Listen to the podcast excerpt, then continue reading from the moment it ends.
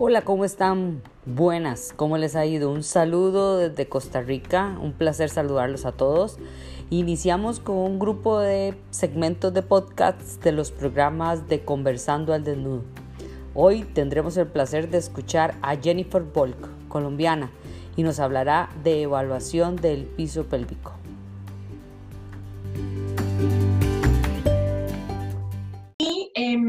Sociedad Internacional de Continencia ha hecho esfuerzos, incluso junto con otras instituciones, con otras asociaciones, para lograr generar estandarizaciones en terminología, para que eh, a nivel mundial podamos hablar el mismo idioma eh, todos los profesionales de la salud que trabajamos en el área del suelo pélvico.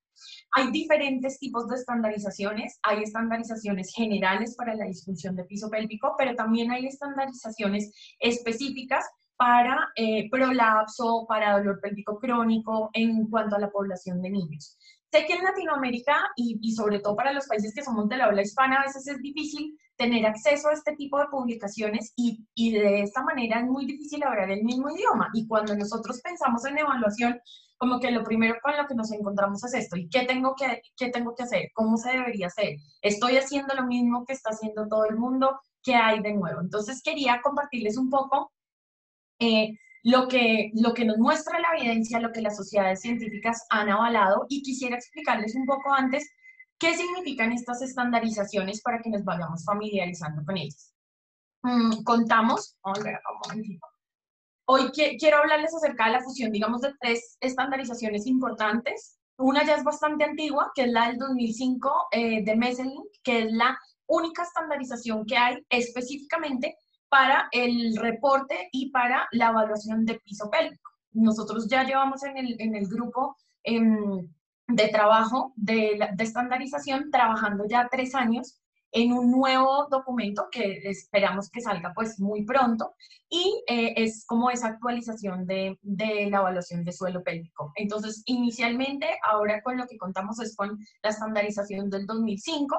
Tenemos una, una estandarización que em, se publica en el 2010, que es, eh, eh, complementa un poco el, el documento de Messelink y adicionalmente eh, el grupo de trabajo de Caribó también en el 2016 publica otra estandarización donde se habla específicamente de la, la terminología para el manejo conservador y no farmacológico de la disfunción de piso pélvico femenino. Entonces vamos a ver que hay varias definiciones. Te puedo hacer una pregunta así, para cualquiera que nos esté viendo en este momento que no sea del área, eh, puede ser fisioterapeuta, puede ser de la comunidad cualquiera, ¿verdad? Y que quiera entender que cuando hablamos de estandarización, ¿qué nos vamos a encontrar?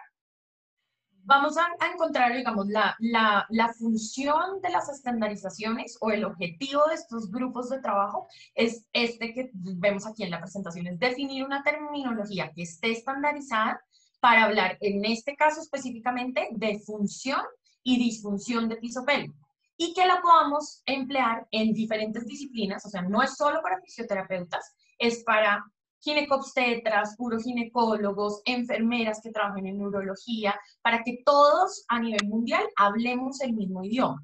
Que cuando definamos una patología la definamos igual, que cuando definamos una, la función del piso pélvico o la disfunción del piso pélvico, todos hablemos en los mismos términos. Y basados en esos términos, logramos encontrar también la manera en la que podemos llegar a encontrar eh, eh, síntomas o, encontrar signos, que es de lo que ya más adelante les voy a hablar. Las estandarizaciones nos ofrecen descripciones, ¿sí? Descripción de, de los signos que encontramos, eh, digamos, a nivel de tracto urinario inferior, los signos que encontramos en patologías de niños, de adultos, de prolapso, pero no nos van, em, simplemente nos van a ofrecer descripciones de esas definiciones. Hablamos en términos de función y disfunción y no se incluyen dentro de estas estandarizaciones los desórdenes específicos o la patología como tal del piso Como les decía, son multidisciplinarios para que todas las disciplinas puedan hablar el mismo idioma y la construcción de estos documentos se hace basado en el conocimiento que tenemos del suelo pélvico, las investigaciones que están disponibles y por eso los papers se van eh, actualizando, digamos que cada cierto tiempo. Mira lo que me llegó, el cafecito. Ay, muy bien, nuestro, café con, entre amigos. Bueno, em, básicamente hoy quiero como darles una, eh, una manera diferente de abordar o, de, que nosotros, para que nosotros podamos establecer cuál es la valoración del suelo pélvico basándonos en estas, en estas ayudas de las estandarizaciones. Entonces nosotros podemos hablar eh, a través de síntomas, que son los que refiere el paciente, los signos que encontramos como terapeutas o los, los profesionales que trabajamos en el área y las condiciones que finalmente nos van a llevar hacia un diagnóstico. Entonces, ¿cómo vamos a definir los síntomas? Los síntomas, como les decía, es un indicador subjetivo de la disfunción, es la percepción que tiene el paciente. Cuando el paciente dice, me duele, tengo pérdida, esos son los síntomas que vamos a encontrar. Estos son muy importantes, sobre todo a la hora de construir una, una entrevista inicial con ese paciente, saber el por qué ese paciente está ahí, cuál es qué, y qué es lo que está manifestando. Y siempre tener en cuenta que ese simple síntoma que tiene el paciente no se puede emplear de manera aislada como un método diagnóstico. Entonces, si un paciente me dice, es que yo pierdo orina, yo no puedo decirle de una vez, usted lo que tiene es incontinencia, usted lo que, sino que tenemos que ver todo el conjunto de los síntomas, lograr generar una buena evaluación y finalmente poder dar un término de un diagnóstico y que en nuestro caso sería un diagnóstico en fisioterapia. Em, en, cuanto al paper... Queremos decir, perdón amiga, que te voy a meter así varias veces la cuñita, ¿verdad? Por aquí. Dale, va. Seamos claros para todas las personas que síntoma es lo que refiere el paciente, no lo que podemos medir. Eso es, esa es la diferencia, ¿cierto? Sí. ¿O es un signo? Nosotros podemos medir eh, la, la, esa percepción o ese impacto que tiene ese síntoma en el paciente. Entonces tenemos escalas, por ejemplo, de incontinencia. Tenemos el ICIQ, eh, que es una escala que mide el impacto, pero es esa percepción que está teniendo el paciente frente a ese síntoma que está refiriendo. Eh, a ese nivel podemos cuantificar, em, digamos que ese impacto, pero que, como te decía, un paciente diga, eh, por más de que nosotros ya tengamos un análisis crítico y un conocimiento frente, frente a la patología, si una paciente me dice, siento una pesadez eh, a nivel vaginal, yo no puedo decirle de una vez, tú lo que tienes es un prolapso. Yo lo que necesito es primero explorar bien y generar una, un, formato, digámoslo así, un, un, proceso de evaluación que sea esquemático, que sea bien organizado para poder llegar a un diagnóstico que le podamos dar a ese paciente. Y un diagnóstico que vamos a hablar es a nivel de función muscular qué es lo que nosotros haríamos como fisioterapeutas. Bueno, eh, hay, hay, varias diferencias que encontramos entre los papers. Eh, sí quería hablarles un poco de estas estandarizaciones porque, como les decía, el documento de Messelink del 2005 es, un, es el único documento que nos habla específicamente de lo que deberíamos buscar y, y, y lo que encontramos en una evaluación de piso pélvico. Sin embargo, pues esto fue hace ya más de 10 años que, que, se realizó, que 15 años que se realizó esta publicación y miren que en, para ese momento solamente teníamos cinco grupos de síntomas. Entonces podíamos decir que un paciente podía referir síntomas del tracto urinario inferior, síntomas intestinales, sexuales, vaginales o dolorosos. Ya más adelante, para la estandarización de terminología que encontramos en el 2010, que es la de Helen y, y su grupo de colaboradores, encontramos nueve grupos de síntomas. Y acá eh, eh, les quiero hablar un poco como de la terminología, pero sé que muchas están familiarizadas con estos términos, incontinencia urinaria, incontinencia urinaria de esfuerzo, y lo que quiero es incluirles estos nuevos términos que empiezan a regir a partir del 2010 para que también los tengamos en cuenta. Entonces tenemos incontinencia urinaria postural, que está definida como pérdidas frente a los cambios de posición. Entonces, cuando un paciente me dice, yo me paro, yo al sentarme, al levantarme de la cama, ahí digamos que ese síntoma que le está refiriendo sería una incontinencia postural. Encontramos otro eh, término nuevo, que sería una incontinencia urinaria insensible, y es cuando, ese es el término específico que utilizaríamos, es una pérdida en la que el paciente no tiene idea de cuándo sucedió, simplemente tuvo la pérdida y, y después se da cuenta que está eh, húmedo, que hubo un accidente. Y encontramos una nueva terminología que es la incontinencia urinaria al coito, que es la pérdida de orina durante la relación sexual. Esto es en cuanto a los síntomas de incontinencia. Una pregunta, teacher, una pregunta aquí te quiero hacer yo.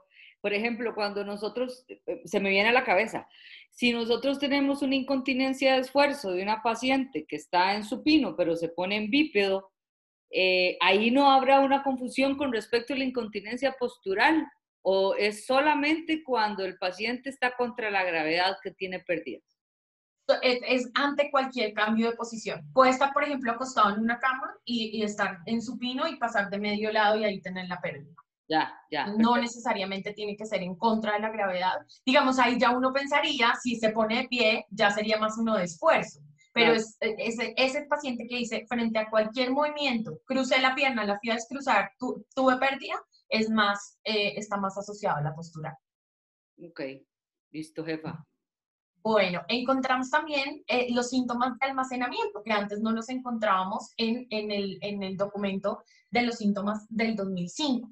Y cuando hablamos de síntomas de almacenamiento, hablamos de frecuencia, urgencia, un nuevo o una nueva terminología que era la nocturia, y básicamente se define como el aumento de la frecuencia urinaria nocturna precedida por sueños. Aquel paciente o aquella persona que dice, me, me despiertan las ganas de ir al baño y tengo que pararme frecuentemente al baño para poder evacuar. Entonces, esta es una nueva, eh, se incluye nuevamente en la terminología el, ese término de nocturna. Y tenemos los síntomas de hiperactividad eh, vesical.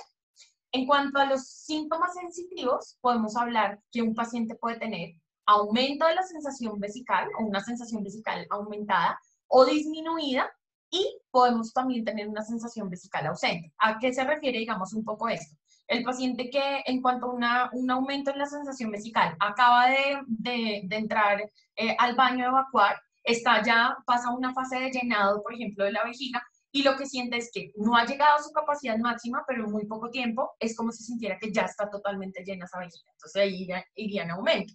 Y otras personas que sienten que están en esa fase, que se está llenando la vejiga, pero eh, no, no, no logran sentir ya, digamos que llegó como a ese, a, a, a ese punto más alto de, de, llenado o a ese compliance completo, digamos, que debería tener.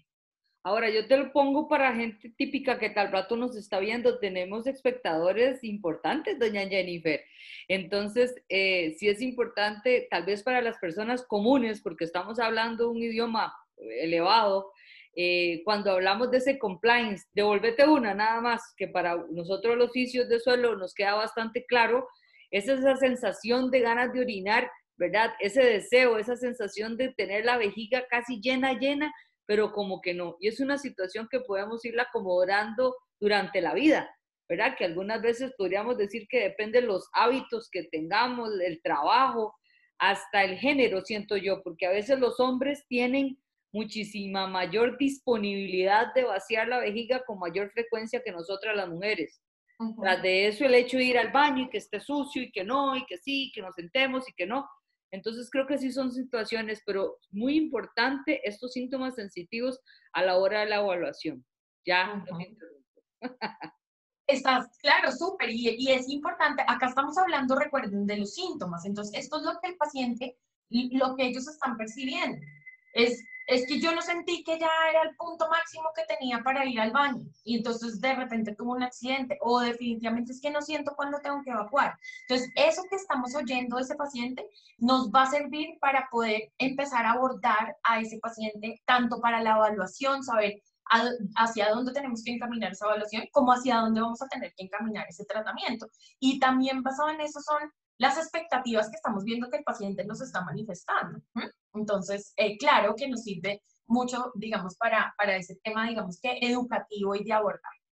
Encontramos también síntomas de vaciado y, eh, y, síntomas postmiccionales, como es el retardo en el chorro, el chorro lento, intermitencia en el chorro, esfuerzos para mirar, que el paciente, digamos, que manifieste, tengo que hacer como una valsalva pujo para poder iniciar la micción, el chorro en regadera o en aspersor, eh, lo llaman también, los vaciados incompletos, el goteo postmiccional, la micción dependiente, digamos, de la posición. Si no estoy sentado no puedo orinar, si no me pongo en, en cuclillas no puedo evacuar, y la disuria. Y de, en esta nueva terminología incluimos es la, el término retención urinaria. Y ahí quisiera hacer ese pedacito para meterme eh, y, interrumpirte, porque, bueno, la idea es que hablemos entre las dos. Para los que nos están viendo, la idea es que interactuemos las dos. Esto es muy importante, oficios de suelo pélvico, en preguntar cómo la persona orina. porque nosotros a veces no nos, no nos quedamos ahí preguntando con detalle, ¿verdad? Pudiendo determinar cómo es un chorro en regadera, si hay intermitentes, si el chorro es lento, si hay disuria, si hay que empujar para poder orinar. Eh, esos son sintomatologías, como siempre hablamos, como un CSI, ¿verdad? Que poder evaluar grandemente y que el paciente nos pueda como defragmentar la situación para nosotros poder complementar una evaluación y poder llevarla a un diagnóstico más idóneo, ¿verdad? Y esto, digamos que, esto es lo que, nos, lo, que, lo que nos ayuda la evidencia, esto es lo que, si yo quisiera eh, intentar estandarizar mi formato de evaluación, mi formato de entrevista, estas son las preguntas claves que yo debo estar buscando en un paciente. En cuanto, digamos, a, a si presenta síntomas de vaciado, síntomas postmiccionales. Si, si llega a presentar síntomas de prolapso, entonces em, normalmente hablamos en, en, términos de sensación de bulto vaginal, como ese peso vaginal, presión o peso pélvico, sangrados, presencia de sangrado, flujo de infección. La ayuda digital es un término, la digitalización eh, es un término que la verdad, como las estandarizaciones se hacen en inglés, que es como el, el idioma universal, el término digitalización no es un término que sea tan válido, pero eh, entiendo que muchas fisios de piso pélvico entienden un poco más e incluso emplean ese término. Digamos que lo que más podríamos utilizar es la ayuda digital. ¿Y a qué me refiero con esto? El paciente que dice, yo siento que tengo un bulto, que sale una masa eh, de mi vagina, por ejemplo, y tengo que generar eh, digitalmente introducir y, y, como devolver esa masa, volver a ubicar. Entonces a eso nos referimos con ese término. Así es, perdona que te interrumpa, para que la gente lo comprenda claramente, el paciente tiene que meterse para poder orinar o defecar, ¿verdad? O tiene que acomodar la estructura porque hay algo que sale de su vagina que si no se lo acomoda con los deditos, no va a poder realizar la, la, situación, ya sea para orinar o para defecar. No tiene nada que ver con las computadoras ni los teléfonos. Estamos hablando de que es digital de la utilización de dedos, ¿verdad? Que eso es muy importante. Por eso es un término que es como tan difícil a veces de entender. Y no solo para, la, para la, el proceso evacuatorio, sino también una mujer que dice, por ejemplo, no sé, eh, su ocupación es que plancha. Y dice, sí, después de tres, cuatro horas de estar planchando, siento la molestia, siento el descenso, puede que no tenga ganas de, de evacuar, pero tiene que volver a revertir ese, e, e, e, esa masa que está sintiendo. Entonces, la pelotita, como dicen. Ajá, esa sería como el síntoma que encontraríamos. Podemos hablar también en términos de los síntomas de disfunción sexual, entonces hablamos en términos de dispareunia, podemos hablar, eh, incluso la terminología específica nos dice una dispareunia superficial a nivel del área más superficial del perine, la, la, primera capa de la musculatura del piso pélvico, o una dispareunia mucho más profunda eh, eh, que refiere, digamos, a ese paciente. Hablamos también en términos de penetraciones obstruidas o incluso hasta vaginismos, una imposibilidad para poder tener una penetración laxitud vaginal y también, eh, eh, digamos que ellos tienen un apartado que son otros síntomas que pueda llegar a referir ese paciente. Cuando hablamos de los síntomas de disfunción anorrectal, los términos que encontramos disponibles es la, la incontinencia anal, la fecal, la de gas, la urgencia fecal, la incontinencia anal em, de urgencia, el esfuerzo para defecar, la defecación incompleta, las sensaciones rectales disminuidas, el estreñimiento, el prolapso rectal o los sangrados y las mucosidades rectales. Entonces, esto recordemos, vamos. ¿Verdad que no hablan del souling? No. No, eh, ahí lo podríamos encontrar. eso es un término que utilizamos nosotras más como diagnóstico, pero por lo general podríamos incluir un poco dentro de las características de una defecación incompleta. Digamos que es ese paciente que dice, me tengo que limpiar varias veces, eh, estoy manchado todo el tiempo, entonces eh, eso digamos que iría dentro de esa terminología de la defecación incompleta. Claro, un, saludo a todos los que nos están viendo de diferentes países, te cuento. Y sí les decimos que cualquier pregunta que tengan, que nos la dejen en los comentarios y con mucho gusto trataremos de responderlos. Sí, claro. Bueno, hablamos también de los síntomas de dolor del tracto urinario inferior y otros síntomas dolorosos. Estos eran nuevos, digamos, dentro de, de esa estandarización. Y podemos hablar a nivel de dolor uretral, vesical, perineal o pélvico, dolores que sean cíclicos. Y hablamos de lo que refiere el paciente, eh, de dolores irradiados que nos hacen llegar a pensar eh, que puede estar relacionado con una neuralgia del pubis.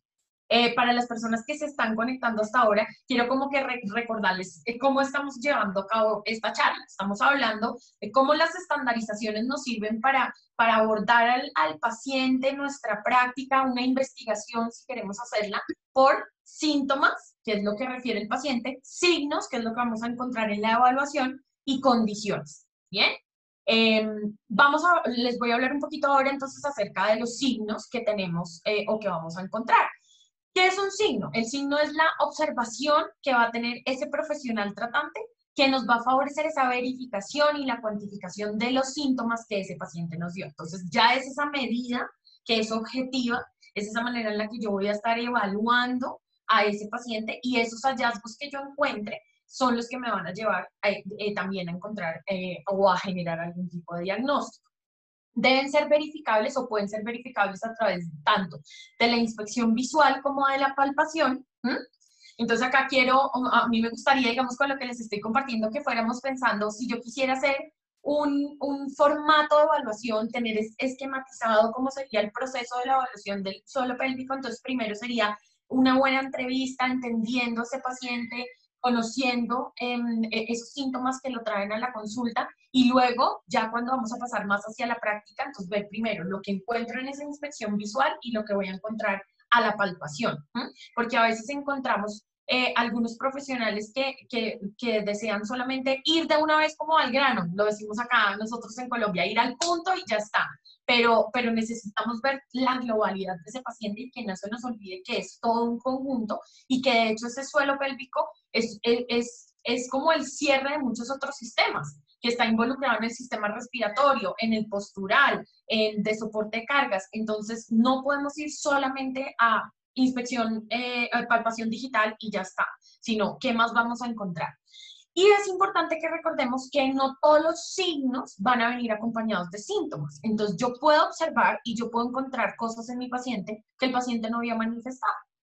Entonces, esto también es importante como que, que lo tengamos en cuenta.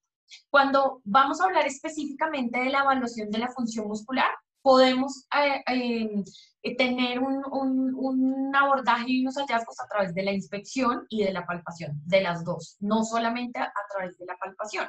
Eh, como algunas piensan que ya voy, evalúo fuerza y ya está, y ya sé cómo está la función muscular, sino a través de esa inspección visual voy a encontrar también hallazgos en, en esa valoración.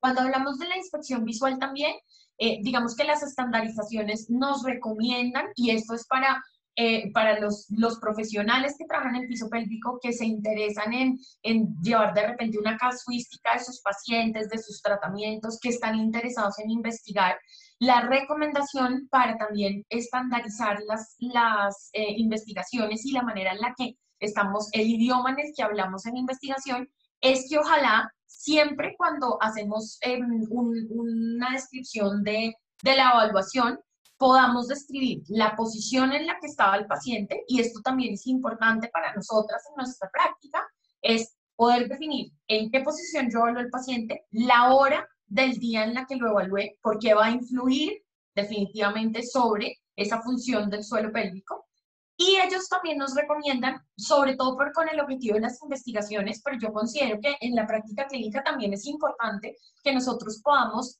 tener claro y no variar tanto la instrucción verbal que utilizamos cuando le pedimos al paciente que haga una contracción de piso.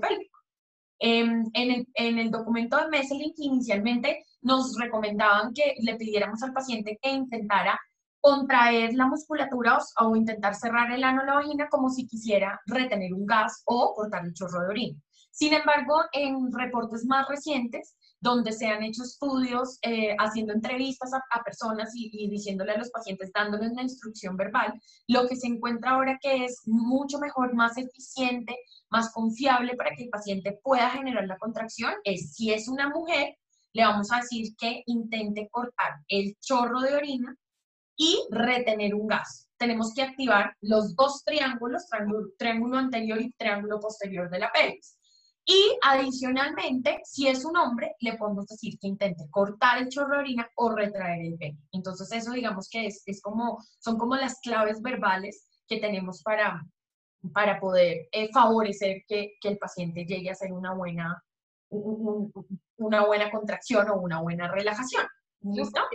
Te digo, porque a veces hay, hay, confusión, ¿verdad? Cuando nosotros estamos haciendo la evaluación, las pacientes tal vez no entienden cómo es la capacidad de contracción o dónde tienen que contraer. Entonces me parece que esto nos permite a nosotros hacer un conjunto de, de, sensaciones, porque al final son sensaciones que, que, el paciente puede experimentar todos los días que nosotros podemos aprovechar. Y eh, también, pues, la recomendación es que podamos determinar cuáles fueron las herramientas que utilizamos adicionalmente si llegamos a utilizar alguna otra herramienta. Eso digamos que está entre un área que serían eh, lo, que, lo que se conoce en las estandarizaciones como las investigaciones. De repente, si yo utilicé además un biofeedback, entonces, eh, para hacer una valoración, entonces determinar si el biofeedback fue electromiográfico, si para la evaluación utilicé un tonímetro, utilicé un dinamómetro, si utilicé un biofeedback manométrico, un ultrasonido, también que seamos como muy juiciosos de, eh, y organizados estableciendo y, describiendo esa manera en la que hicimos la, la valoración. Em, para la, la, palpación digital, esto era para la inspección visual. Cuando hablamos de la palpación digital, también la recomendación es identificar o describir la posición del paciente, la hora en la que se hizo, la instrucción verbal y el número de dedos que utilizamos al hacer la valoración. Esto ha generado mucha controversia, porque de hecho antes en la, en la comunidad científica se preguntaban mucho, bueno, un dedo o dos dedos, ¿qué sería mejor? ¿Qué es lo más confiable?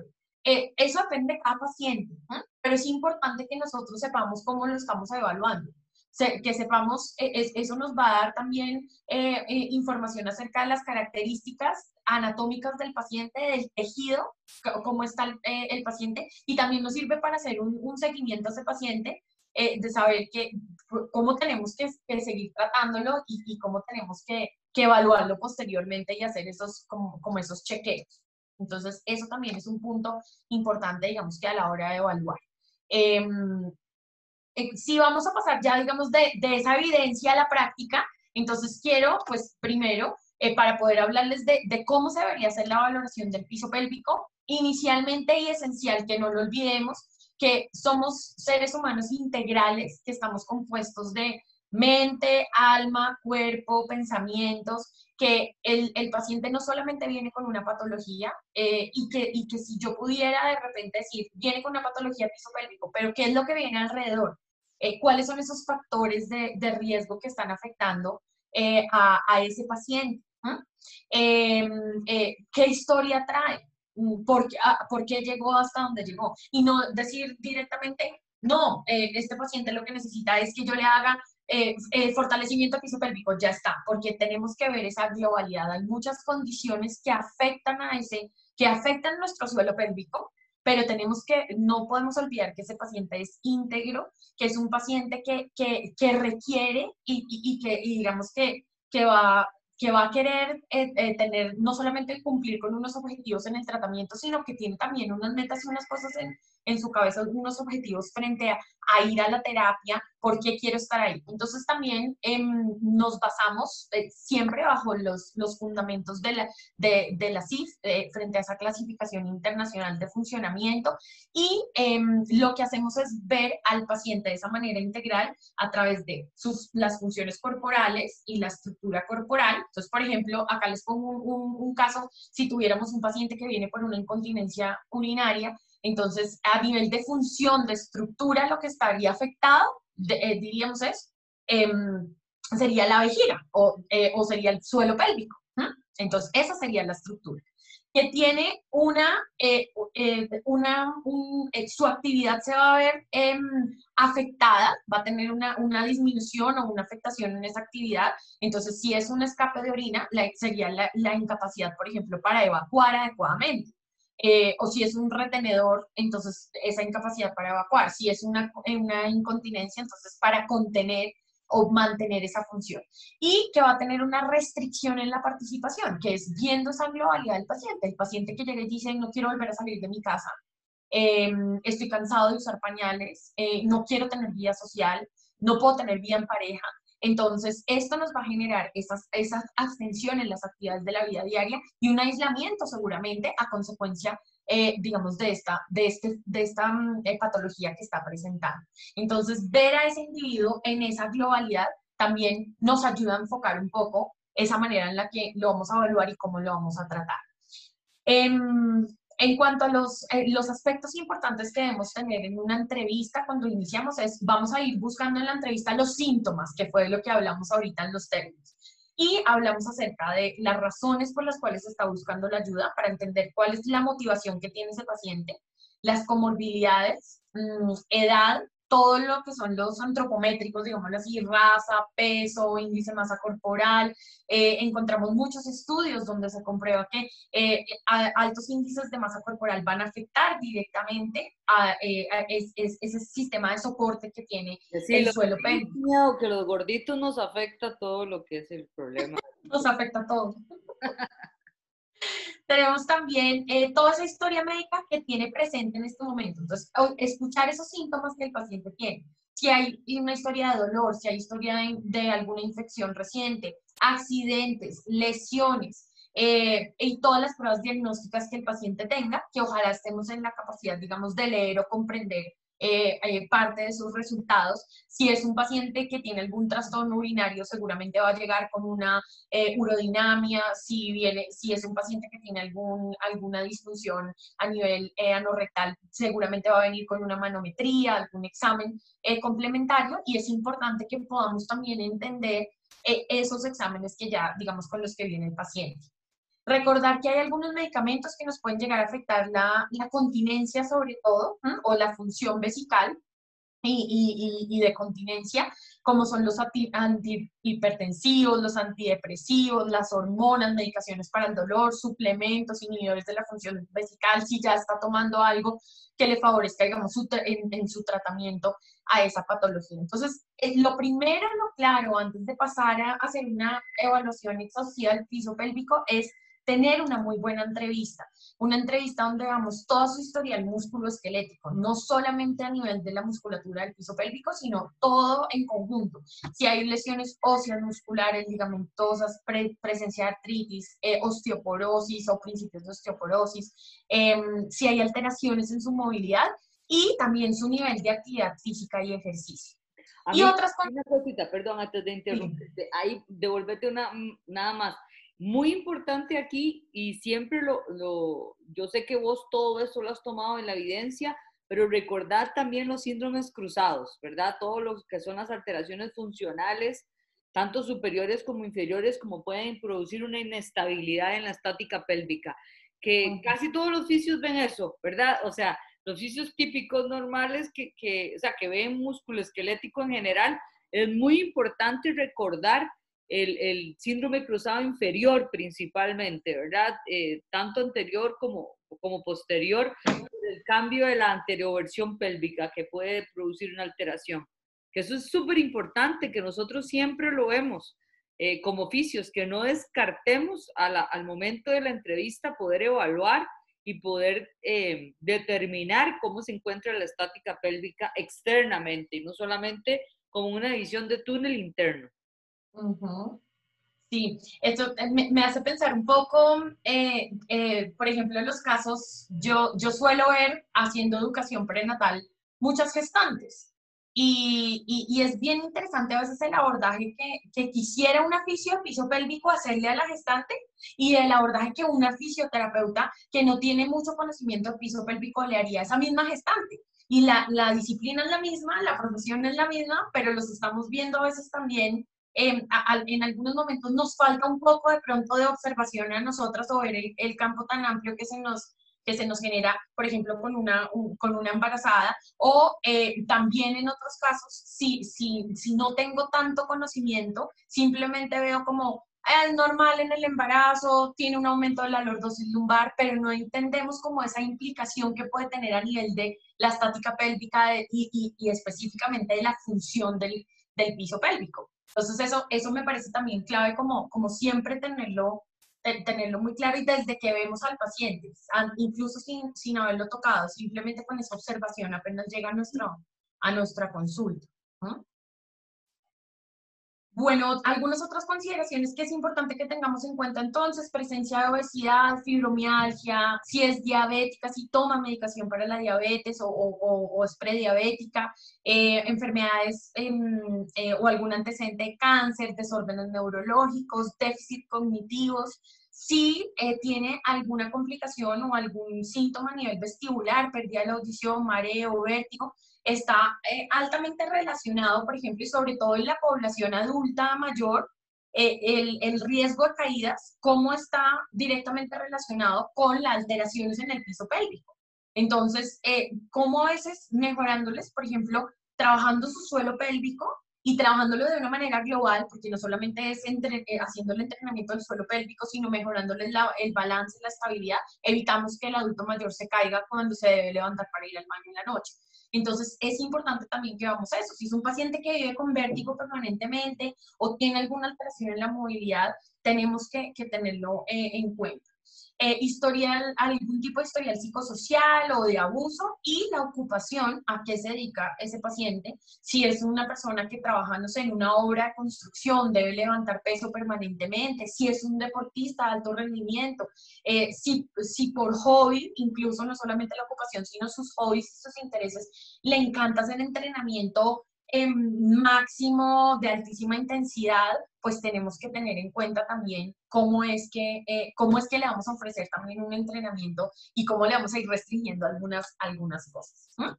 Em, incluir también importante el historial quirúrgico, los, los procedimientos urológicos, el, los, el historial si es una mujer, urinario, gastrointestinal, todo lo que estamos buscando de los síntomas de los que ya hablamos. Cuando ya pasamos a hacer la evaluación, esa exploración física, vamos a ir en busca de los signos. Y esos signos em, van, em, los podemos ver, recuerden, a través de la inspección visual o de la palpación digital. Es importante tener en cuenta una, una evaluación completa de, de, un paciente de suelo pélvico, incluye la postura, el patrón respiratorio, la, evaluación neurológica de, a nivel de sensibilidad, el patrón respiratorio que tenga, esa movilidad que tenga el diafragma, las, el tipo de, si, si, puede hacer una buena aspiración diafragmática, si hay presencia de puntos gatillo a nivel de, mm, de eh, del sistema respiratorio, de la musculatura respiratoria, toda la valoración completa osteoarticular, incluyendo también la musculatura de tronco, de cadera, la evaluación del tejido conectivo, presencia o no de, de dolor y la hiperlaxitud, eh, también es importante que la incluyamos en, en, nuestra, en nuestro formato de evaluación, ya que se ha encontrado en, en, en, bastantes estudios una relación directa entre los pacientes que presentan hiperlaxitud ligamentaria, que pueden llegar a tener, digamos que, o, están en un mayor riesgo, digámoslo así, de generar algún tipo de alteración a nivel de, de no tanto la musculatura del suelo pélvico, sino sobre todo como del sostén del cuello vesical. Entonces se han encontrado bastantes pacientes que, que presentan eh, hiperlaxitud. Cuando hablamos de la evaluación perineal, importante que vayamos primero hacia la inspección visual. Lo primero que vamos a hacer con ese paciente es observar. Vamos a observar las características de la vulva, del, del perineo en general, a nivel anal, las características tróficas que tiene esa piel, si hay irritación, si hay algún tipo de cambios de coloración, em, vamos a ver si hay alguna anormalidad anatómica en la estructura, si hay signos abdominales, entonces para eso también nos recomiendan hacer palpación y, la, percusión suprapúbica para ver eh, eh, también cómo responde, digamos, la, la, vejiga. Si la vejiga estuviera llena, pues encontraríamos eh, a la palpación signos, contracción de, y vamos a observar ya parte de la función de suelo pélvico. Entonces, como les decía, nosotros podemos eh, empezar a evaluar el suelo pélvico desde la observación y luego pasar a la palpación. ¿Qué vamos a ver en esa inspección visual? La idea es que busquemos o pidamos que el paciente eh, o evaluemos si puede contraer el suelo pélvico, como ya les había dado la clave verbal. Vamos a ver qué respuesta tiene cuando tose, qué respuesta tiene el suelo pélvico sin haberlo tocado y si hay presencia de prolapso, tanto al reposo como al pujo, Y nos recomiendan también hacer esta evaluación tanto en supino como en sedente. Entonces, incluso si tuviéramos una silla como las de urodinamia o las de uroflujometría, que son como la miquita, y pudiéramos poner al paciente en, en, sedente y pedirle que pujara para ver si hay presencia o no de ese prolapso. Vamos a evaluar ahí si hay ascenso o descenso perineal, que sería, eh, un ascenso sería si yo le pido una contracción o por ejemplo a la tos, si yo veo que la musculatura se contrae, que es un movimiento que es más ventral, es, eh, es, caudal, em, es, es, cefálico, em, entonces lo, lo, que vamos a, a, ver es que seguramente va a haber un ascenso de ese perineo. Y normalmente, eh, si digamos el paciente no hace bien la contracción, si en vez de contraer está pujando, vería algo de descenso perineal, o lo podía encontrar también cuando le pido que puje al, em, eh, al, generar ese esfuerzo, qué, tan, qué tanto o qué tan, qué, cuál es el grado de descenso perineal que hay. Y podemos evaluar también con la, es, esa inspección visual la actividad muscular extrapélvica. Entonces, es toda esa actividad accesoria que hay, teniendo en cuenta que, que los músculos eh, del core son músculos sinergistas del suelo pélvico. Sin embargo, nosotros eh, eh, tenemos en lo posible que buscar un aislamiento de la musculatura. Entonces, ver si prima más la contracción de, de rectos abdominales, de transverso del abdomen, oblicuos, o si, por ejemplo, prima más la contracción de glúteos, de aductores, tenemos también que lograr eh, establecer eso en nuestro formato de evaluación para, también saber cómo vamos a reentrenar a ese paciente. Cuando hablamos de la palpación digital, entonces ya vamos a ir ahora sí a palpar el paciente. La idea es que las palpaciones las podamos hacer en reposo, vamos a, a poder evaluar el reposo, la contracción de la musculatura y la relajación de la musculatura. La idea también es que siempre que hagamos la valoración, la hagamos de manera eh, progresiva, digamos, eh, podemos eh, evaluar las, las, diferentes capas musculares. Yo puedo evaluar la capa superficial, la medial y profunda del suelo pélvico y que lo hagamos de manera circunferencial. Y hay formatos incluso que nos recomiendan, el, el ICD recomienda, por ejemplo, el uso de los relojes pélvicos. Em, ahorita más adelante les, les muestro el, el, formatico, simplemente es ver el, el, suelo pélvico como un reloj y así mismo vamos a ir em, evaluando la musculatura y podemos eh, registrar los, los resultados de esa valoración a través, digamos, de ese reloj pélvico. Podemos evaluar, perdón, la, el dolor a través de esa palpación digital y simplemente pues ejerciendo una leve presión que podría llegar a reproducir el dolor al paciente y recordar que este dolor se puede reproducir, em, digamos que de manera completa, eh, en, una reproducción completa del suelo pélvico o que puede ser unilateral. Puede que haya áreas que estén o que presenten, estén más álgicas que, que otras.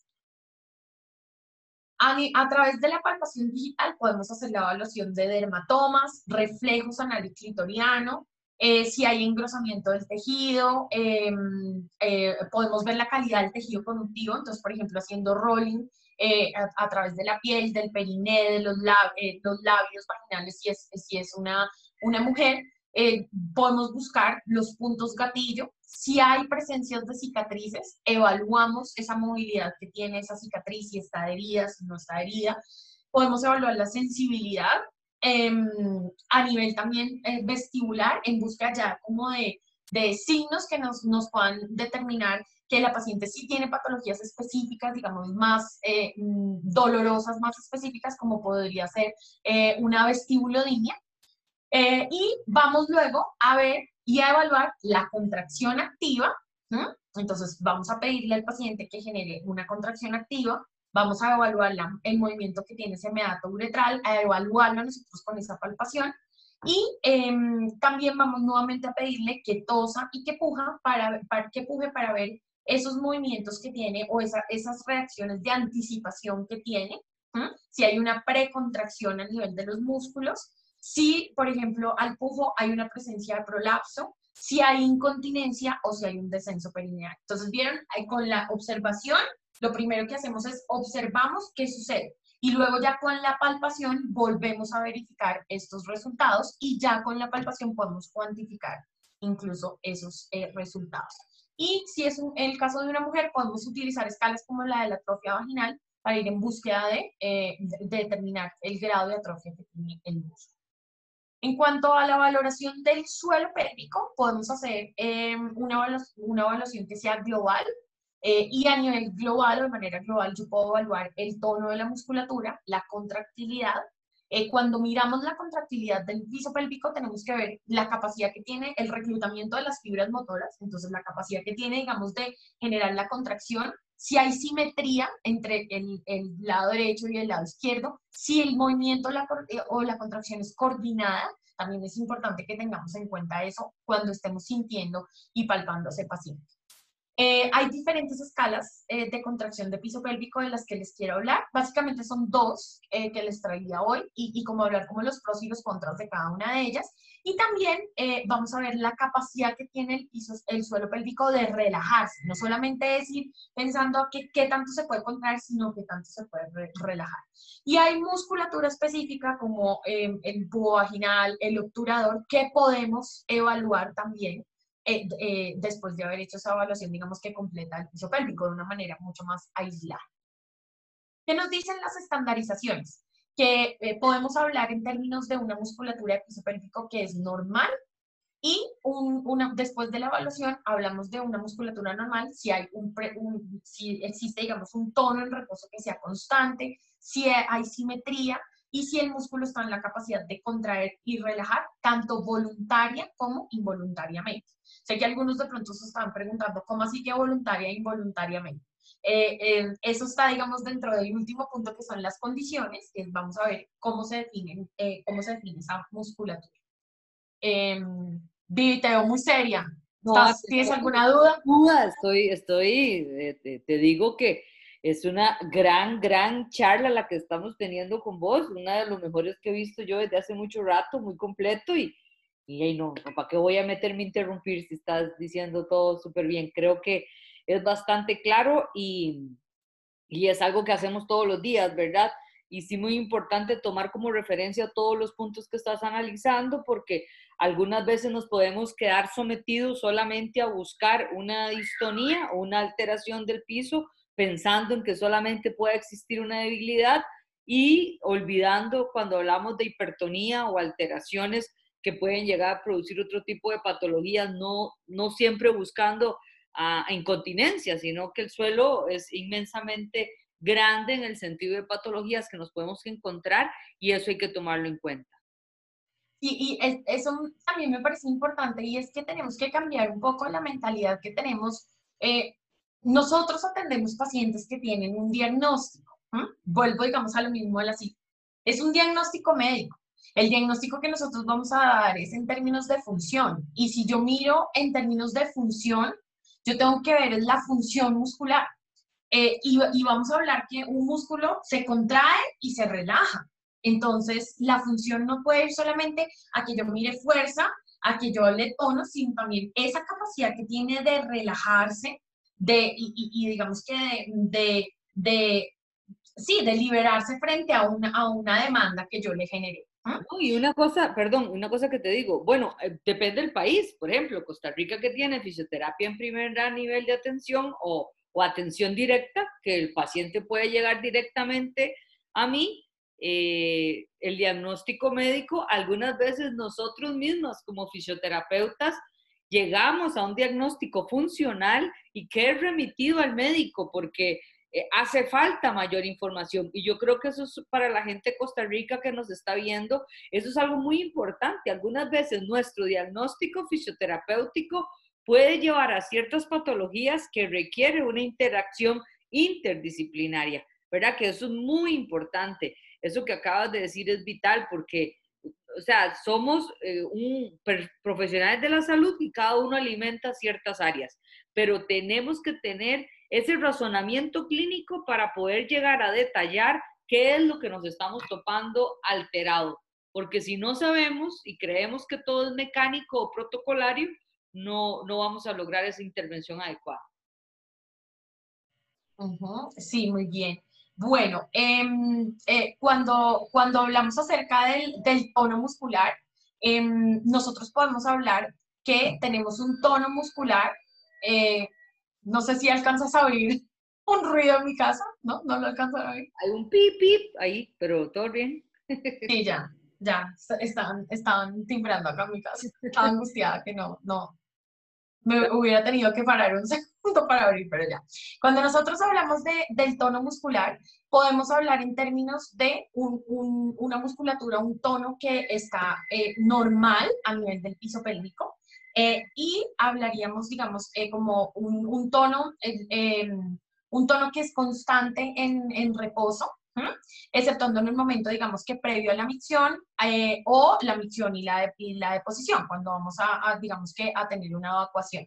Debe haber simetría, digamos que, en ese tono y eh, también vamos a hablar de la, de la capacidad de una musculatura eh, de piso pélvico que tenga un tono normal y que sea normal ese piso pélvico, tiene que tener esa capacidad o esa habilidad de contraerse y relajarse voluntariamente podemos ah, decir, y recordemos que el tono casi siempre lo definimos de, memoria, resistencia pasiva al movimiento, ¿sí?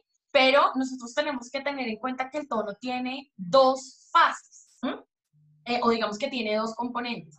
Tiene un componente que es el componente contráctil, y tiene un otro componente que es eh, eh, un componente que es más electrogénico, digámoslo así, que son otras características em, eh, que trae ese tejido. Entonces, nosotros podemos evaluar, o lo que yo puedo evaluar con la palpación, es la resistencia pasiva al movimiento. Pero la actividad electrogénica yo no la puedo evaluar. Ese tipo de evaluación es la que hacemos cuando empleamos el dinamómetro o el tonímetro, ¿sí? Porque ya necesito ver esa actividad eléctrica que tiene el músculo y esa influencia que tiene en esa, en esa tonicidad. Entonces, eh, digamos que es simplemente un componente del tono el que yo estoy evaluando, que es esa, eh, eh, esa capacidad o, esa, ese componente contrario.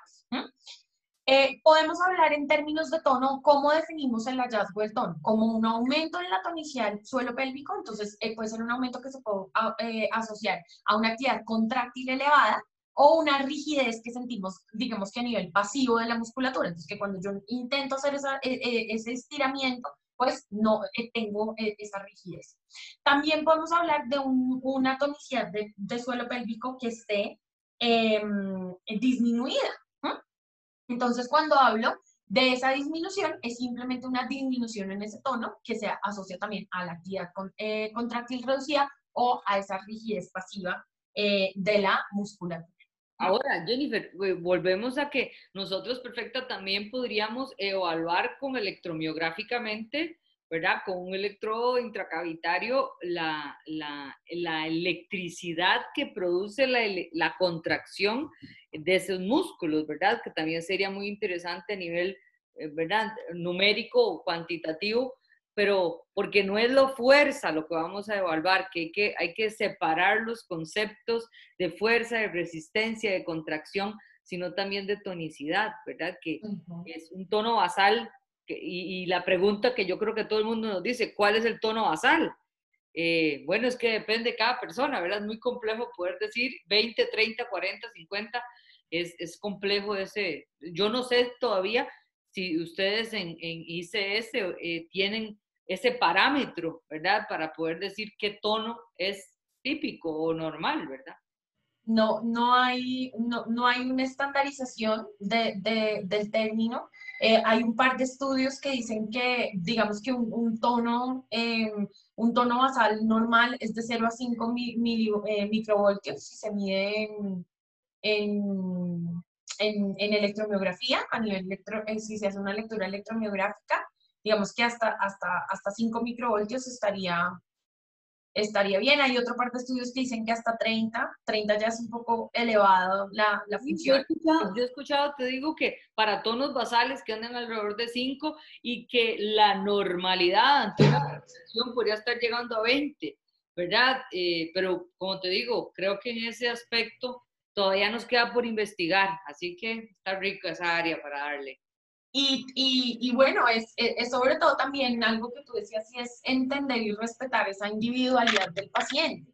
Es que eh, eh, eh, es la lectura electrobiográfica, más eso creo que es otro tema de, conversación, que creo que en eso tú eres mucho más experta que yo en agentes electrofísicos y, y, lecturas incluso de electromiografía, pero pero es, eh, depende de muchas cosas. O sea, si el paciente tiene una placa metálica, eh, una cirugía cerca, si el celular estaba cerca, eh, la ubicación de los electrodos. Entonces, digamos que eso también depende mucho del tono basal. Pero en reposo, cuando yo, ahí digamos, estaría evaluando el, el, otro componente, que es el componente electrogénico, el, que se puede evaluar del tono, y es cuando yo utilizo, por ejemplo, una electromiografía. Eh, y si tengo un tono de, en reposo, el paciente no le he solicitado nada y, y, tengo disparado es, esa lectura, es, eso me indica que hay una actividad o una, una hiperactividad a nivel de esa musculatura. Hay una, hay una, amiga, tenemos personas de Colombia, de Ecuador, tenemos a Katiuska desde Brasil. ¡Ay, qué lindo! Los ticos aquí, a Elizabeth, a Jackie Rivera, un honor tenerlos por acá. Y Sandrita Milena Sánchez nos dice que creo que es de Colombia, tu querida Colombia, que mucho influye también el, el tipo de equipo. No, en eso tiene toda la razón. ¿verdad? Porque definitivamente que hay equipos que tienen una mayor o menor sensibilidad y tienen un mejor calibraje, ¿verdad? Cuando nosotros decimos de que hay más ondas parasitarias o efectos que nos pueden estar alterando la, la pues, la, el trazo, ¿verdad? Desde Chile también nos están saludando mi querida amiga Odette. Así que estamos muy internacionales, esperemos que les estén gustando mucho.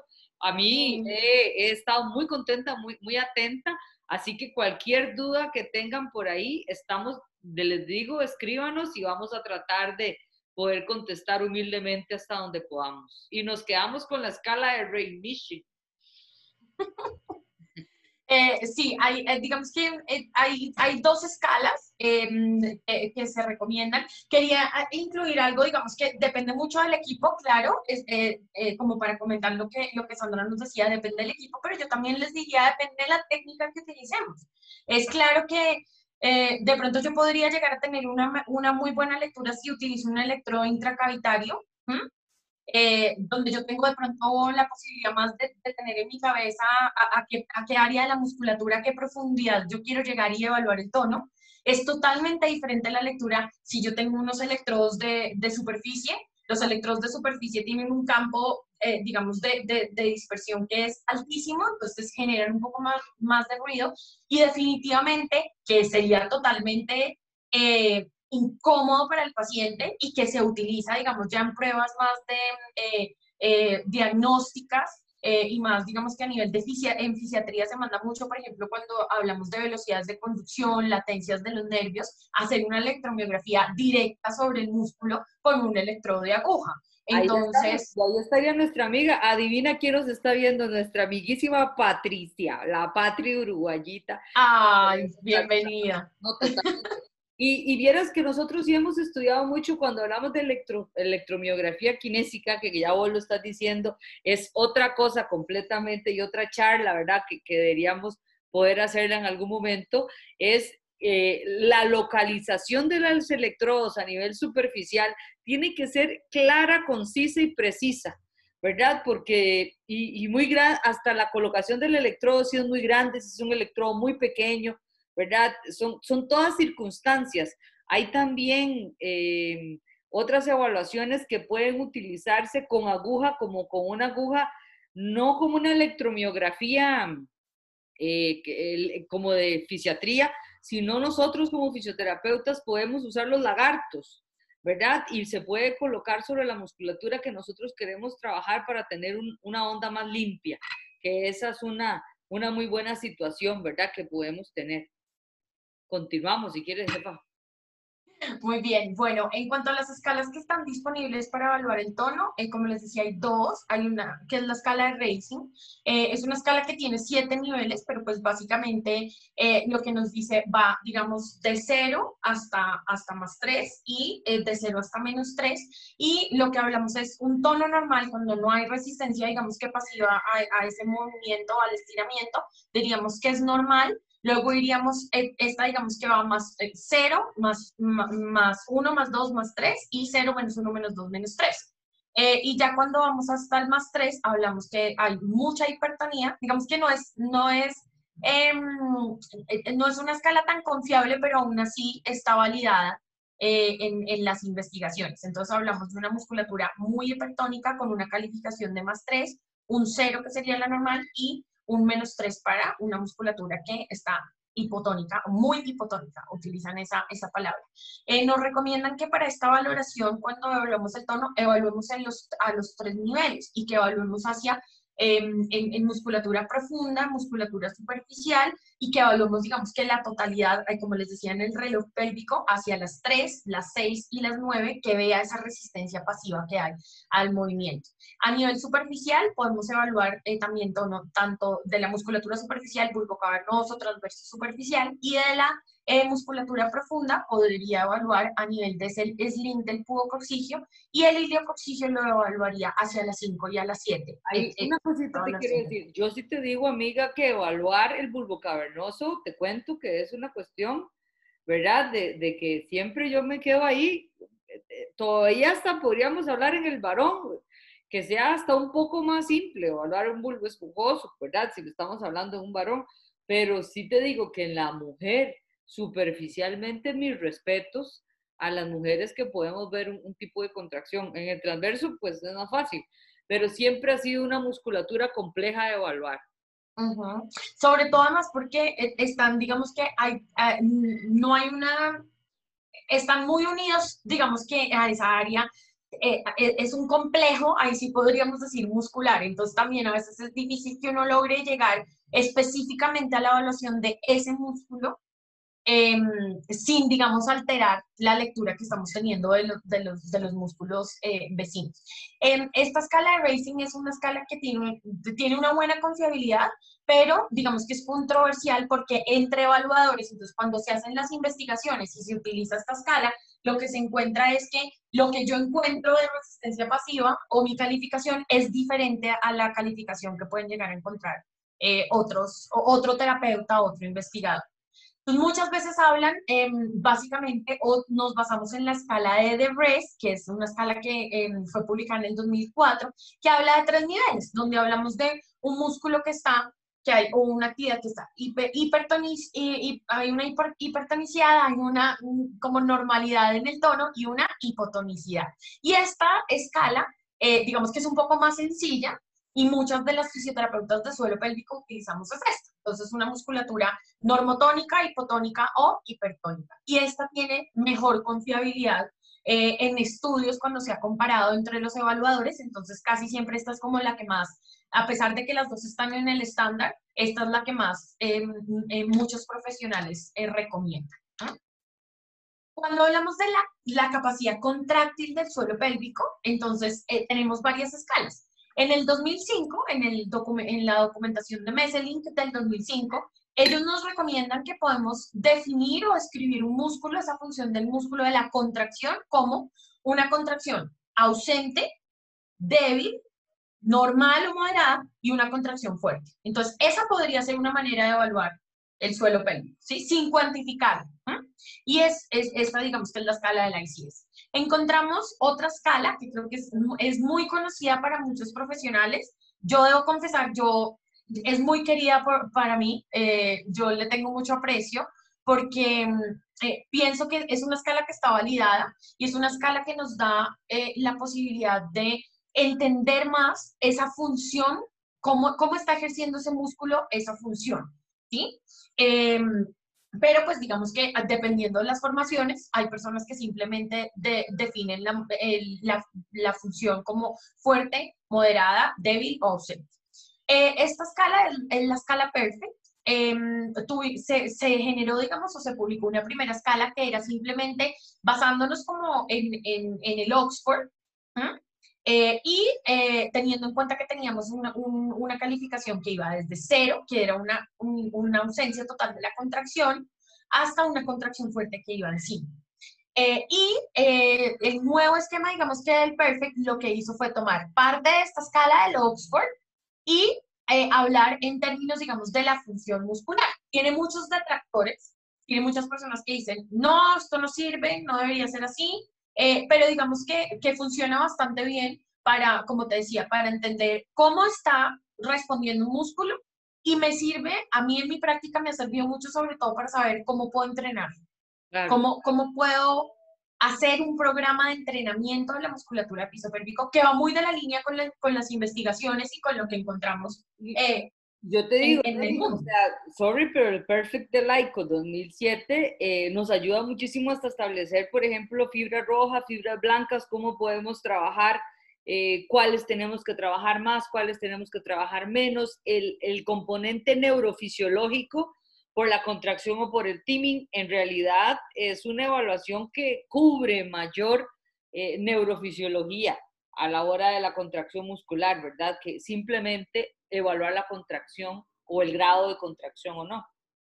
Sí, y vamos a ver ahorita que cuando hablemos de, los, de las condiciones, entonces cuando yo miro una, cómo voy a ver la condición muscular, todo esto que yo acabo de evaluar acá, el desempeño que sería la fuerza, o sea, pedir como la, eh, la, esa fuerza, esa explosión para generar la contracción sería ese desempeño, que sería la aplicación de la escala de Oxford, la resistencia que es el tiempo que puedo durar sosteniendo una contracción, el número de repeticiones, que lo que estamos hablando es la fatigabilidad de las fibras. Em, digamos que en, en, eh, en cuanto a, a, la elevación es ver si, digamos, eh, qué tanto puedo mantener eh, esa contracción, em, si hay, digamos, si el movimiento se encuentra o no de la gravedad. Em, puedo mirar también si hay con contracción o no. Y lo que tú nos decías del, del, timing es qué tanta diferencia hay o esa coordinación, digamos, del músculo, tanto para la contracción como para la relajación, que decíamos que es tan importante eh, eh, verlo eh, en, un músculo. De nada me sirve que tenga fuerza, que se pueda contraer si no se puede relajar. Otras, otra de las recomendaciones específicamente para, para mujeres em, que tengan de pronto algún tipo de patología dolorosa, alguna sintomatología que nos haga sospechar, es la evaluación de la audición. Eh, básicamente palpamos eh, a partir de la inserción eh, pública de, a nivel del público vaginal durante una contracción activa del piso pélvico. Y si encontramos un espacio entre el músculo y el pubis, pues hay diferentes autores. Dietz nos dice que si es entre 2 a 3 centímetros, podemos hablar de una avulsión. Y hay otra manera de evaluarlo que es midiendo, según Kruger en el 2013, también dice que es la distancia lateral entre las dos inserciones em, musculares. Entonces, importante también que por lo general nos dicen que la evolución solamente se puede evaluar por medio de un registro eh, em, eh, de ultrasonido, de ecográfico, pero nosotros también podemos ver si, si está esa, esa ausencia, esa, esa, esa falta de continuidad en el tejido y eso lo logramos con la palpación digital. Cuando para, para, darte un alto y que respires con calma, eh, yo creo que para todas las que trabajamos en esto de lleno, eh, por eso es tan importante que la paciente, por ejemplo, antes del parto y después del parto, poder ser evaluada, porque quedaría muy fácil el diagnóstico de la avulsión, porque ya tenemos una memoria ¿verdad? De, de, cómo es esa cavidad, de cómo es esta estructura vulvar, etcétera, y nos puede permitir a nosotros determinar fácilmente si existe una avulsión, ¿verdad? Que, que eso es muy importante la intervención temprana y posterior al parto. Tal vez eso es importante de recabar, ¿verdad? Sí, sí de acuerdo totalmente con, con, con, tu comentario. Em, bueno, cuando nosotros, después de haber hecho entonces la valoración, después de que he visto em, e, esa función eh, o cómo está funcionando ese músculo, yo puedo hablar en diferentes términos, que es lo que estamos intentando estandarizar y lo que queremos que todas hablemos el mismo idioma. Yo puedo hablar de una contracción voluntaria, que es la capacidad que tiene este, ese músculo para contraerse a demanda. Entonces, cuando yo le pedí al paciente que hiciera la contracción, si hubo una contracción voluntaria o no. ¿Y cómo deberíamos calificarlo? La recomendación es ausente, débil, normal o fuerte, que es según la escala, digamos, de, de la ICS, digámoslo así, la que nos, la que nos recomiendan que está estandarizada. Aparte de, de, esta, eh, digamos que de este resultado, de este hallazgo, yo puedo, eh, yo ya, recuerden que si yo aplique un perfect, por ejemplo, yo ya tengo eh, em, ya más específico el desglose de esa función muscular, pero yo puedo decir también esa característica que tuvo o que tuvieron esas contracciones, si era, en, digamos que en, este, en, en estos términos. Si puedo hablar de una relajación voluntaria, entonces si se contrajo, Y puedo hablar si el músculo voluntariamente de demanda se relajó. Entonces también puedo hablar si una relajación ausente, parcial o incompleta. Esa sería como la terminología. Puedo hablar de una contracción involuntaria. Entonces, hace un rato les decía, ¿cómo sigue una contracción involuntaria? las contracciones involuntarias ocurren cuando veíamos en la valoración, primero la observación, yo le pido al paciente que haga la contracción voluntaria, luego le pido que genere tos y valsalva. Entonces, eh, simplemente la contracción involuntaria es esa anticipación frente a ese aumento de la presión, lo que comúnmente nosotros conocemos como o el derivado de la maniobra de NAC, que después de ver si está presente o ausente, sabemos si tenemos que entrenar a ese paciente en esa, en esa anticipación. Y tenemos una relajación involuntaria que ocurre cuando nosotros le pedimos al paciente que haga la valsalva. Entonces podemos también hablar si presenta una, eh, si está presente esa relajación involuntaria o si no, o si está ausente esa relajación involuntaria. ¿Listo? Entonces, Jennifer, un día de esos que estuvimos hablando ahí un, poco, un poquito del NAC y me dijo una pregunta Mónica Venegas, amiga chilena, nos decía, ¿y qué pasa si la persona nunca lo ha tenido? ¿Verdad? E, eso es una cosa que también tenemos nosotros, por eso la prevención y la evaluación ¿verdad? Nos lleva a nosotros a determinar eh, cuáles son las acciones a posterior, porque nosotros suponemos que la paciente lo va a tener, ¿verdad? Intuimos de que es algo que es habitual y que nosotros, pero ahora hacer una precontracción no es algo habitual, no es algo que hacemos nosotros rutinariamente. Nosotros porque lo sabemos y porque lo conocemos por, por, la rehabilitación, pues, de nuestro trabajo. Pero si nosotros tuviéramos un conglomerado de personas y, preguntamos si hacen una precontracción, yo te diría que es casi... yo, yo, yo también te diría que creo que incluso si hiciéramos una investigación entre fisioterapeutas entrenadas, que entrenamos nuestro piso pélvico a diario eh, y evaluamos la presencia del NAC, eh, yo estoy también casi segura que eh, muchos no lo tendríamos. Y esto es importante, este tema del NAC, porque hay pacientes, yo no puedo determinar un diagnóstico en fisioterapia, ¿sí Tenemos que ver la función del músculo, pero también tenemos que ver la relación y, y, y, y como esa globalidad y, ese paciente. Hay muchos pacientes que no tienen la, eh, la anticipación, pero eso no les está afectando su calidad de vida. Digamos, o a veces no, no tienen una incontinencia de esfuerzo. Por ejemplo, una paciente que viene por un prolapso, por un dolor y no tiene nada, y yo igual se lo evalué. Entonces, que no sea tampoco un motivo de preocupación, o sea, que, que sepamos que eso es un hallazgo que tenemos que, que, pues que vamos en búsqueda de él que es, es una, eh, una característica de la musculatura eh, y que podemos entrenar, pero la verdad es que eso no nos va a indicar si va a ser, si, el, si el, vamos a fracasar en el tratamiento, si el paciente no va a poder cumplir con los objetivos, nada, eso es súper clave y se ve mucho en, en, los pacientes. Yo casi que en la mayoría, muchas veces de mis pacientes no encontraba la anticipación. O sea, todos eran negativo, negativo, negativo. Es que es muy, muy poco habitual. Uh entonces sí, es, es, bueno entrenarlo y es bueno entrenarlo en ciertas patologías donde yo lo necesito, eh, eh, pero, pero no, no me va a determinar específicamente el, eh, el, resultado en el tratamiento si lo tengo o no, ni debería ser un objetivo de tratamiento, más bien digámoslo así. Entonces yo no debería decir en, en mis objetivos terapéuticos, voy a hacer que este paciente tenga la anticipación permanentemente, porque como tú dices, la mayoría no, no lo tenemos. Eh, hablamos, eh, podemos hablar también de una ausencia, entonces en la contracción o una relajación que sea ausente y podemos hablar también de una, a nivel de la función muscular, eh, podemos hablar que tenga tanto la contracción como la relajación estén ausentes, que es básicamente una, sería un paciente que hacemos la palpación digital y por más de que le, le dimos todos los cues verbales, que le, le dijimos eh, qué tenía que hacer, no encontramos ningún tipo de respuesta. Esto tiene que ser em, como generar un empalme con la sintomatología que tiene el paciente y su historia clínica y determinar qué es lo que está pasando. Ahora, si no tiene una contracción eh, y, o, una, o una contracción o una relajación o ninguna de las dos, no quiere decir, a menos que tenga ese paciente algún déficit o algún trastorno a nivel neurológico, digamos que, que ya sea algo más eh, central, eh, su, su, disfunción, eh, no quiere decir que no lo podamos atender, porque como sabemos, tan solo el 40% de las personas logran identificar la musculatura. Entonces, eso lo que hace es ayudarnos a determinar eh, cuál es nuestra fase inicial para, para, para arrancar ese tratamiento. ¿qué tengo que hacer primero? En, una musculatura que tiene ausente la contracción y la relajación, eh, y, pero digamos que está neurológicamente, tiene una indemnidad neurológica ese paciente, yo podría empezar con un tratamiento que vaya enfocado más hacia la propiocepción.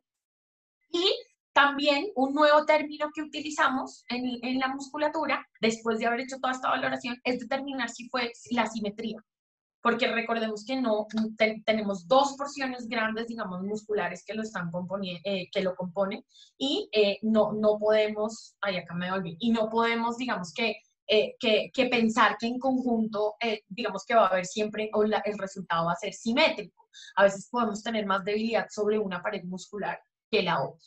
Nos vamos a apurarnos porque ya Facebook nos va a cortar, así que...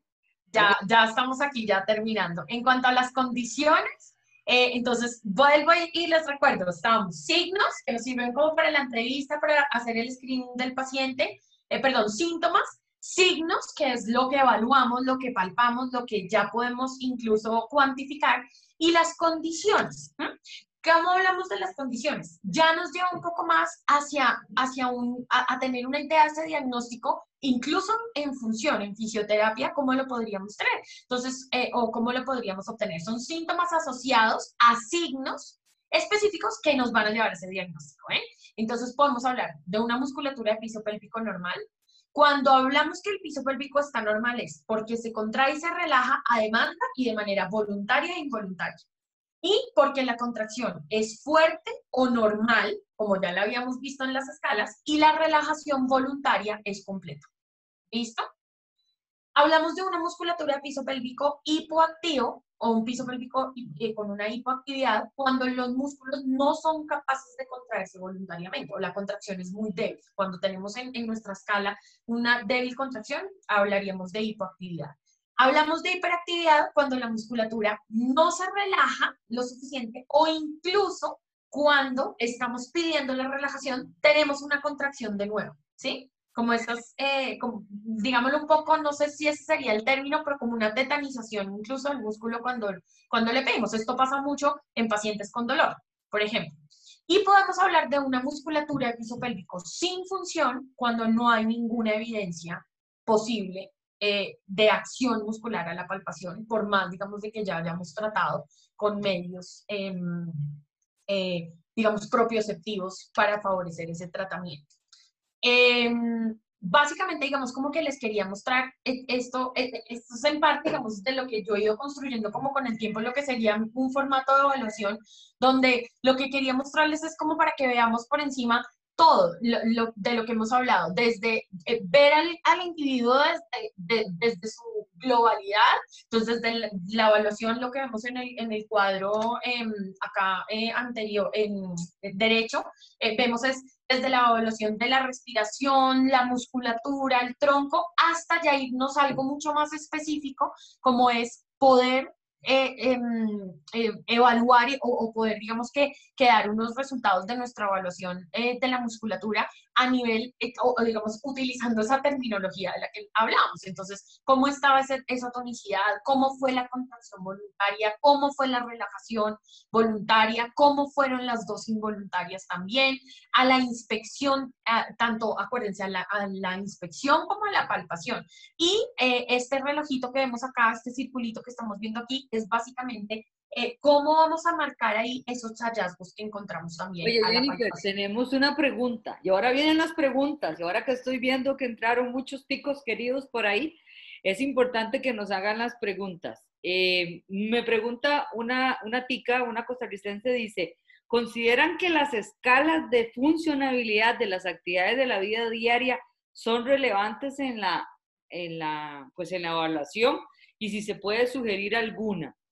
Voy a, dejar de compartir para que nos veamos las dos, si te parece. Ahí tómenle un pantallazo a todos los que quieran consultar a esta maestra, que con muchísimo gusto sé que los va a ayudar y que los va a complacer en el sentido de poder ayudarlos en las respuestas. Aquí estamos las dos para que quedemos más fácil de contestar.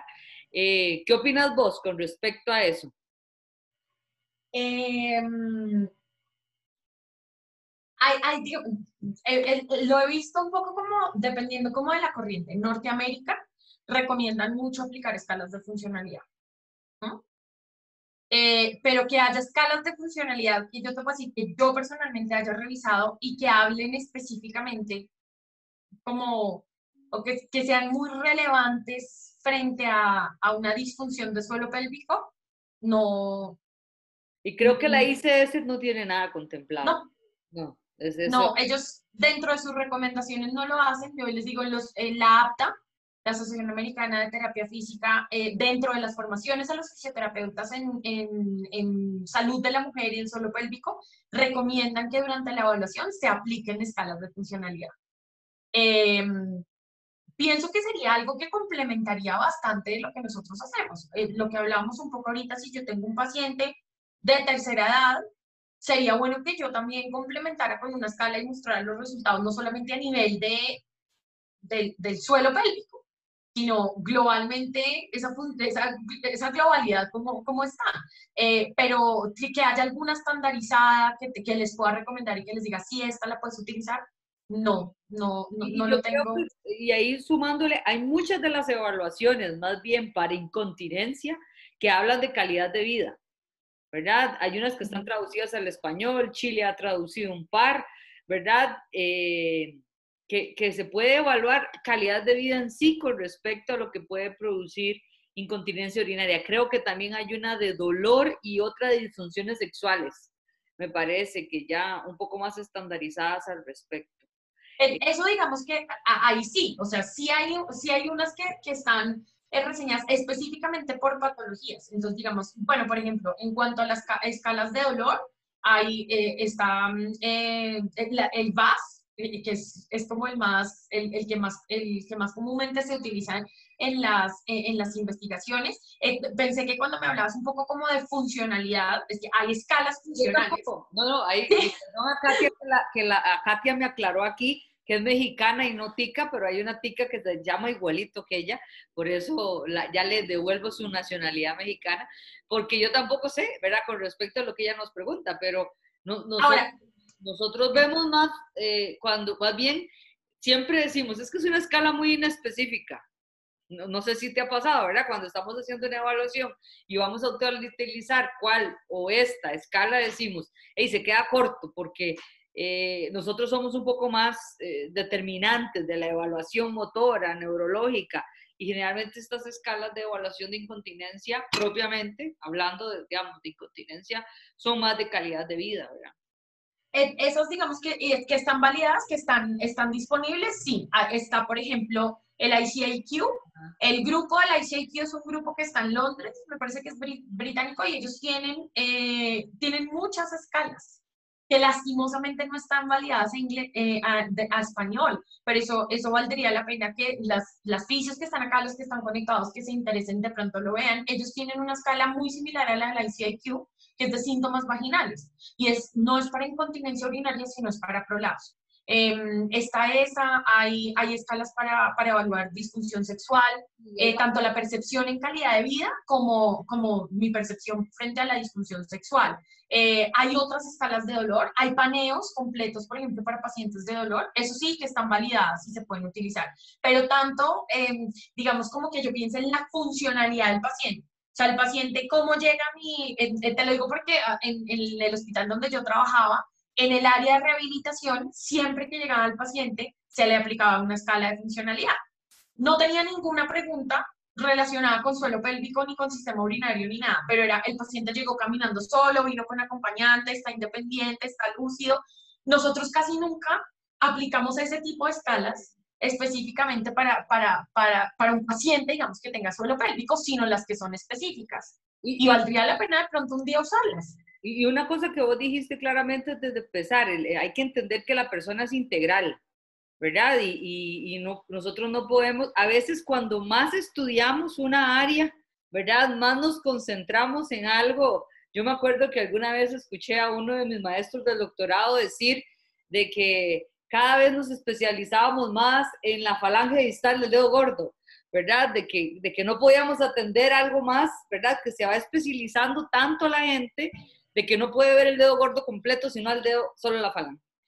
Entonces, eh, yo creo que nosotros también, y, creo que es vital en, suelo pélvico ver, vos lo dijiste, integralmente a cada persona. No sé si alguna tiene alguna pregunta más por ahí para ir cerrando.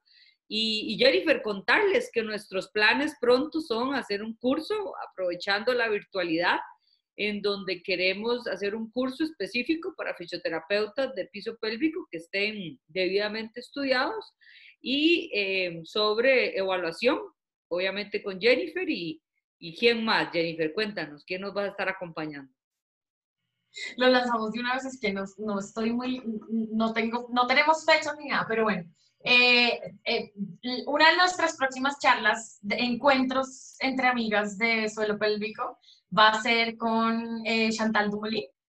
Em, ella nos va a, estar acompañando. No tenemos todavía eh, fecha propuesta, pero, pero eh, vamos a hacer un esfuerzo porque muchos de ustedes saben que pues ella habla francés y habla es inglés, entonces pues será un encuentro de estos donde hagamos la traducción simultánea seguramente y, pues queremos es que ustedes tengan acceso a pues a, buenas charlas, que nos vayamos actualizando, que podamos también como complementar, que aprendamos para las personas que estén interesadas como en aprender más. Eh, no sé, Vivi, ¿tú qué más, qué, más sorpresas pues, tienes? ahí tenemos una sorpresita ahí media desnuda que nos vamos a estar topando el próximo mes. Eh, la idea es poder compartir con personas de la calidad de Jennifer, como ustedes pueden ver, y tenemos ahí presente para el mes de julio un desnudémonos con Carolina Silva para hablar de... Ah, sí, la Caro. Y el requisito es llegar desnudos a la charla, si no, ¿verdad? Con Caro la cosa es pesada, no, mentira. Es seria. Es seria, sí. Así que vamos a ver cómo nos va a ir este, este otro mes y que estén atentos porque la idea que desde hace tiempo venía yo pensando y, y pues la, ¿qué diré? Que la pandemia me hizo hace apurarme y gracias a Dios tomar decisiones eh, a poder hacer una, unas formaciones virtuales específicas y detalladas con los mejores, que eso es lo más importante, porque en América Latina sobra excelencia y sobra calidad. Así que, que listo. Yo creo que muchas gracias, amiga, de verdad, un beso totote. Yo me tomé el café yo, no me lo he terminado, pero bueno, acá eh, no les dijimos a todos, pero era... Un, poquito de vino a la próxima para que... Era, era café, con Carolina toca... Ay, con Carolina hay que tomar ese vino. Eh, yo simplemente también pues les quiero agradecer a las personas que se conectaron. Em, digamos que eh, hice, hice como un esfuerzo por porque viéramos cómo se debería hacer la evaluación eh, de una manera como más, que cada vez vayamos aterrizando más el objetivo que tiene la evaluación, que conozcamos que hay sociedades científicas que nos respaldan, que trabajan incansablemente por hacer estandarizaciones que están a la mano, están disponibles para todos. Él les decía al principio que uno de los, digamos que de los grandes inconvenientes de pronto es que están en inglés pero hay muchas sociedades que se han también eh, dedicado eh, en Latinoamérica a hacer las traducciones de algunas de estas estandarizaciones. Y, y, la idea es que todos hablemos el mismo idioma y que todos sepamos que este es el idioma universal para evaluar el suelo pélvico, no es nada nuevo, es, eh, debería ser la manera en la que lo, lo, deberíamos entender. Y obviamente que en detalle muchos de pronto acá se interesaron, pero como así, cómo se evalúa la vulva, cómo se evalúa las capas del suelo pélvico, eso eso se, se puede ir aprendiendo, pero que sobre todo si están empezando, tengan la motivación para ver toda la estructura. Eh, yo veo muchas fisios que pasa eso a veces. A veces tomamos un curso, a mí me pasó con los, mis primeros cursos que tomaba y después decía, ¿cómo hago el formato de evaluación? ¿Qué es todo lo que tengo que evaluar? Y llegar a construir eso eh, tarda tiempo eh, y, y, tarda como e, ese conocimiento y entender esa estructura, que invitarlos a que seamos un poquito sistemáticos también. A Vivi no le gusta mucho que, que, yo les diga siempre eso, pero, pero como que si vamos estructurando más ese conocimiento, cada vez vamos teniendo como una luz, más orden de cómo tenemos a ese paciente y a dónde queremos llegar.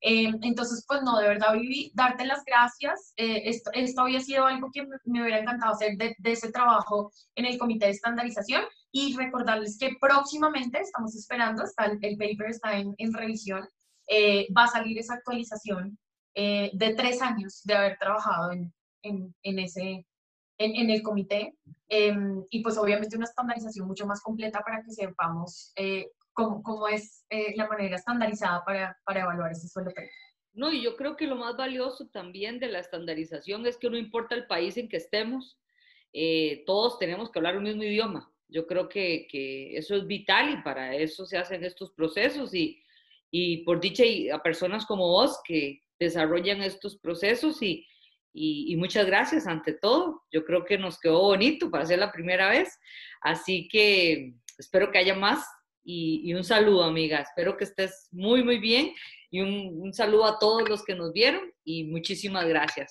Y para todos un saludo y gracias por conectarse. Ok, voy a parar el live, amiga. Espérate.